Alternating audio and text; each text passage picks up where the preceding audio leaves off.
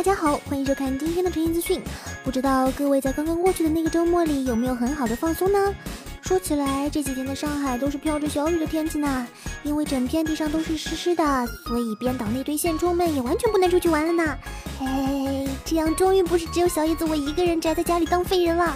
哈哈，好啦，总之还是先来看看今天又有哪些激动人心的动漫新闻吧。《刀剑神域》作为曾经两度动画化，并且衍生出无数周边和游戏的热门 IP，它的一举一动几乎都能引起粉丝们的关注。而继万代南梦宫为了游戏宣传而不惜让同人的声优孙刚真诚拍摄中二力爆炸的 CM，引发吐槽和观众们对表情包的截取热潮后，这几天他们又来搞了个大新闻。宣布将在三月十六日发售的 PS 平台游戏《加速世界 VS 刀剑神域：千年的黄昏》中加入全新的 Alicization 片合作剧情，并且放出了首个宣传 PV。从 PV 中的画面可以看出，即将登场的两位角色爱丽丝与尤吉欧将分别由毛野爱一和岛崎信长担任。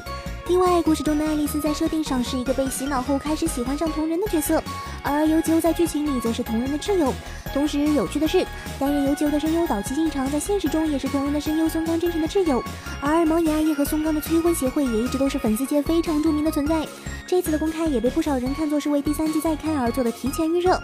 呃，小叶子仿佛已经看到了各家党派们摩拳擦掌即将开始的全新党争了，好可怕，好可怕！风夏因为不少剧情党们的提前剧透，在动画开播时就让不少人提前弃了剧，而能够看下去的小伙伴们也大多都是抱着缅怀风夏的态度在看着剧。因此，在上周的动画中，原本应该在召唤卡车桥段接机的风夏没死的剧情展开，也是把不少追剧的吃瓜群众们杀了个措手不及。而最近，风夏的作者赖伟公之在接受采访时就谈到了，之所以在动画中没有让风夏死去的原因，是因为在当初漫画这么创作后，不少粉丝们都曾经发出了十分遗憾和可惜的留言。再加上他本人也非常希望风夏能够活着，所以即使是为了喜爱这作品的粉丝们和自己的心愿，利用好不容易能够动画化的这次契机，想给大家创造一个不留遗憾的结局。而看到这里，本来整体都应该是很感动的采访，然而在之后采访制作人的过程中，制作人给出的答案则是说，是因为动画的篇幅实在不够长，如果要让风夏积极的话，实在是没有足够的篇幅来展示二号机的成长过程，所以在和老师商量后，最终做出了创作动画全新剧本的决定。嗯。所以说，这下小雪是没有更新机会了吗？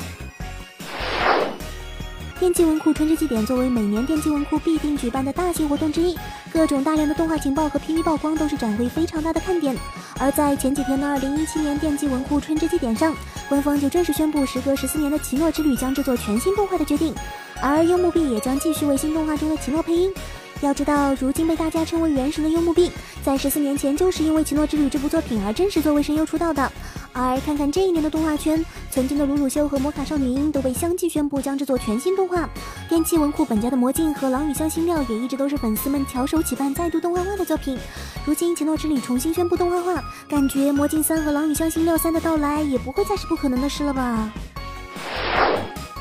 相信经常看动画的小伙伴们都知道，Madhouse 旗下的动画很少能够制作第二季的例子。而随着《一拳超人破天荒》的宣布制作第二季以后，众望所归的《光头无科异世界后宫传 Overlord》也终于宣布将要制作第二季。作为一部网游异世界穿越题材动画，究竟第二季骨头王要怎么扮猪吃老虎，还真的是让人期待啊！说起来，《一拳超人》和 Overlord 在某种意义上还真是同样类型强悍的主人公啊，感觉好像突然 get 到了疯狂的制作第二季动画的标准了呢。